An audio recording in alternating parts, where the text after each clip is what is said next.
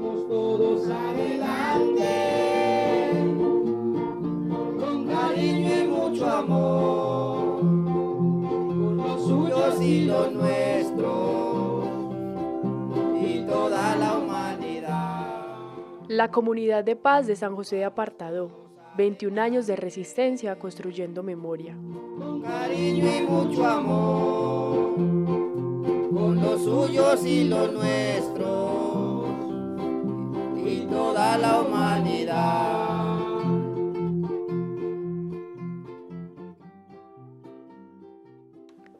Marta Beltrán es una de las profesoras que ha liderado el proceso educativo de los niños de la comunidad de paz. Desde que tuvieron que desplazarse a la Holandita, a 10 minutos de la cabecera de San José de Apartado, por la instalación de las bases militares de la fuerza pública, los niños de la comunidad tuvieron que renunciar a su derecho a la educación. No querían tener contacto con actores armados y mucho menos estudiar en medio de los constantes enfrentamientos que se daban en el corregimiento. Pues nosotros vivíamos en el casco urbano de San José de Apartado y en el 2005 pues se perpetuó una masacre, fue en la vereda Mulatos y Resbalosa.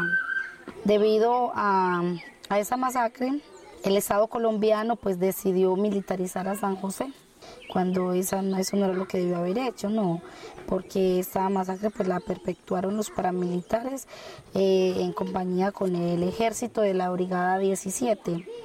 Nuestros niños, incluida yo, eh, estábamos estudiando en, la, en el centro educativo El Mariano, sí. Dijimos, no, nosotros nos vamos, si la fuerza pública entra al caserío de San José, nosotros nos vamos. Entonces, como teníamos esta finca, pues que es una propiedad privada de la comunidad, eh, se empezó a construir aquí el caserío. Y el primero de abril del 2005, entrando la fuerza pública y saliendo los miembros de la comunidad, nos vinimos aquí. Y pues fue muy difícil, pues nos tocaba de varias familias en una misma casa. No teníamos acueducto ni alcantarillado, no teníamos agua, teníamos que ir al río o ir a, un caño que hay aquí cerca. Entonces, de hecho, eh, yo había ganado las elecciones a, a, la personería de la escuela. Pues estaba así muy feliz por esto. Y no, no pude ejercer ese cargo, porque ya al venirnos para acá, pues nos quedamos sin educación.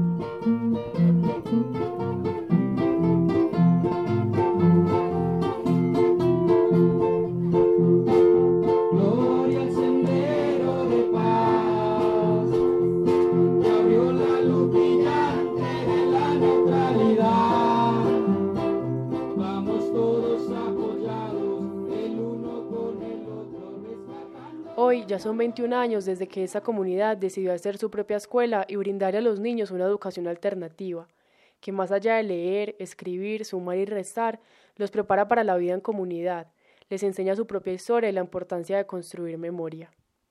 Entonces de pronto uno que otro padre de familia decía, bueno, ¿por qué no no sacamos pues mm, adultos que vayan en grupito con los niños, los lleven a la escuela y en la tarde pues otra vez subir por ellos.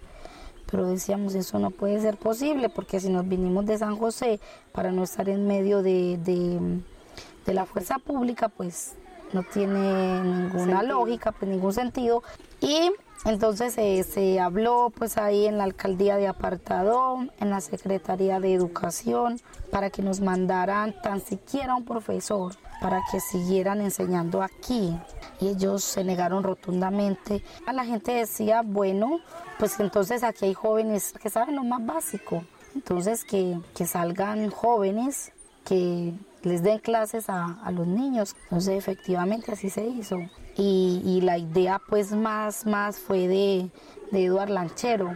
Eh, la idea de él era, bueno, entonces vamos a aprovechar este ataque que nos hacen pues de, de, de, de negarnos el derecho a la educación para nuestros niños. Vamos a crear un modelo de educación distinta en cómo educar a nuestros niños de manera que ellos se enamoren de su territorio.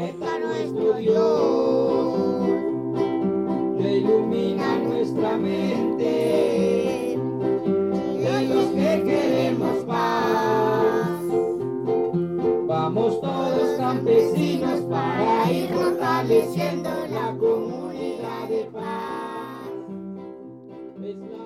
En esta escuela no se utiliza la cátedra como metodología, no se califica con números ni tampoco se dan diplomas al finalizar. Se enseña a vivir en comunidad, a trabajar el campo, a no olvidar a los hermanos que la guerra les quitó y a pensar en comunidad. Nuestra escuela no se llama pues así como escuela o colegio, sino centro de formación Aníbal Jiménez. Entonces es un centro de formación que los niños se van formando pues en los criterios de la comunidad. Aprendemos muchas cosas que no las vamos a aprender en otra parte. Y es como el pensar en todos. El profeta nuestro Dios, ilumina nuestra mente,